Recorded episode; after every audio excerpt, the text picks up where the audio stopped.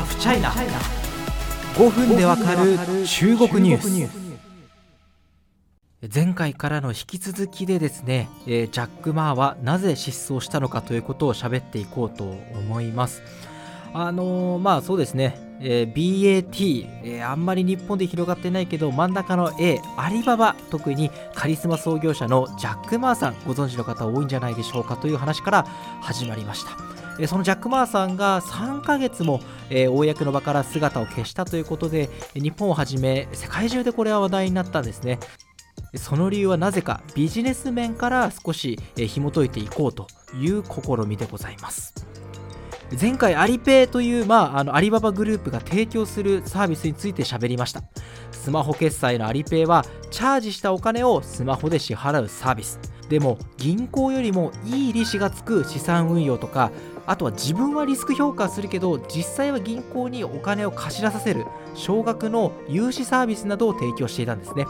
要は技術を駆使して既存の銀行システムをある意味ないがしろにしていたというか、まあ、銀行システムをうまく利用してあの自分たちは利益を得ていたと。いうことですね。もちろんこれは持ちつ持たれつの部分があるんですけれどもとはいえアリババグループは中国の伝統的な金融業界やあるいは政府当局からいい感情を持たれていなかった一面があったのかもしれません。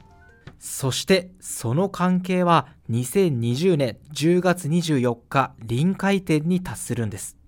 アリババグループ創業者ジャック・マーさん上海で開かれた金融フォーラムで、まあ、こういうふうに発言するんですね。良いイノベーションは規制や監督を恐れない。しかし古い方法の監督を恐れる。古いやり方で未来を管理することはできない。などなど。さらに今の政府当局の規制方法は発展を助けることではなくて締め付けることばかりが得意だというような指摘もしてしまうんですね。この発言から潮目が変わります。簡単に言うと中国当局が攻撃ターンに入るわけです。まずは11月アリババグループの中でずっと喋ってきたアリペイ事業を手掛けていたアントグループという参加企業。これの香港上海の同時上場が中止になります。この上場どれぐらいショックかというと約3兆8000億円を調達する超大型案件になる予定だったんですね。さらに10月14日にはアリババが過去に実施した百貨店チェーンの買収がこの時政府当局は記者会見を開いているんですけどその記録を見るとですねインターネット企業だからといって独占禁止の法外の地にあるわけではないと、まあ、規制強化に含みを持たせているんですね。その言葉通り12月24日には独占禁止法の疑いでアリババは当局の調査を受けることになります。そしてこの期間ジャック・マーさんは公の場から姿を消すことになりますまあ、ある欧米のメディアがですね、これを行方不明説だとして書き立てたことで話題ばかりが先行するようになりました。結局、ジャック・マーさんは1月20日、オンラインで開かれたイベントのビデオメッセージに登場します。およそ3ヶ月ぶりのことでした。これは農村で奮闘する、まあ、教師の人たちを称えるっていうもともと英語教師だったジャック・バーさんらしいイベントなんですけれどもこのイベントのビデオメッセージの中では一連の当局の規制とかあるいは姿をくらませていた間何をしていたかということは語りませんでした。その後えー、注目の決算が発表されました。2021年2月2日のことです。なんでかもちろん騒動があってから最初の決算発表だからです。そこでアリババ側はですね独占禁止法違反の調査が現在も継続中であることを明らかにしてその上で社内で専門チームを立ち上げて調査に積極的に協力している。終了後に市場に最新の状況を提供したいと述べるにとどめました。そしてアリペイを手掛けていたアントグループの上場が延期になったことについてもフィンテック、まあ、金融かけるテクノロジーですね。フィンテックをめぐる規制環境が変化し今後の業務と上場計画の不確実性は高い。グループ全体への影響は正確に評価できないと抽象的ながらも、えまあ、影響の大きさを感じさせるようなコメントを残しました。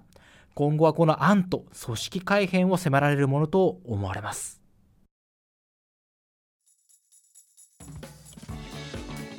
ここまで見てきたように要はそのジャック・マーさんが失踪したのって突然金融当局、まあ、政府当局を批判したから上が怒って消えたっていうわけではないんですね。それまであのアントグループアリババの傘下ですけどアントグループがやってた、まあ、事業がある意味こう伏線になっていて積み重ね積み重ねの上で、まあ、こうした一連の動きがあったというふうに考えることが自然だと思います。そしてこのアリババをはじめとするプラットフォームの規制政府はですね2021年の重要任務にこれを指定してます。要はもう振り上げた手はもう下ろさんぞってことですね。あの力を入れてやるということで今後ますますアリババをはじめとする、え、中国のプラットフォーム企業、え、厳しい環境に置かれるというふうに見ていいと思います。ここにですねなんというか中国らしさがあると僕は感じてます。例えばアメリカでもトランプ政権が TikTok を使えないようにしようっていうふうにぶち上げたじゃないですか。あれ結局どうなったか今もアメリカ TikTok ダウンロードして使えますよ。なんでか。アメリカの裁判所がストップしたからです。アメリカで大統領のトランプさんが TikTok を禁止するって言っても司法はトランプさんの支配下にあるわけではありません。独立しているから法律によって止めることができるんです。でも中国はそんなことありえません。共産党がやると言ったら政府がそれを実行しますし裁判所が止めるなんてことはない。ある意味この市場環境の差がアメリカの TikTok 騒動と、まあ、このアリババ一連の、ジャック・マーさんの失踪事件比べてみるとより明らかになったと言えるというふうに思います。ここまでお相手は発行記者高橋美也でした。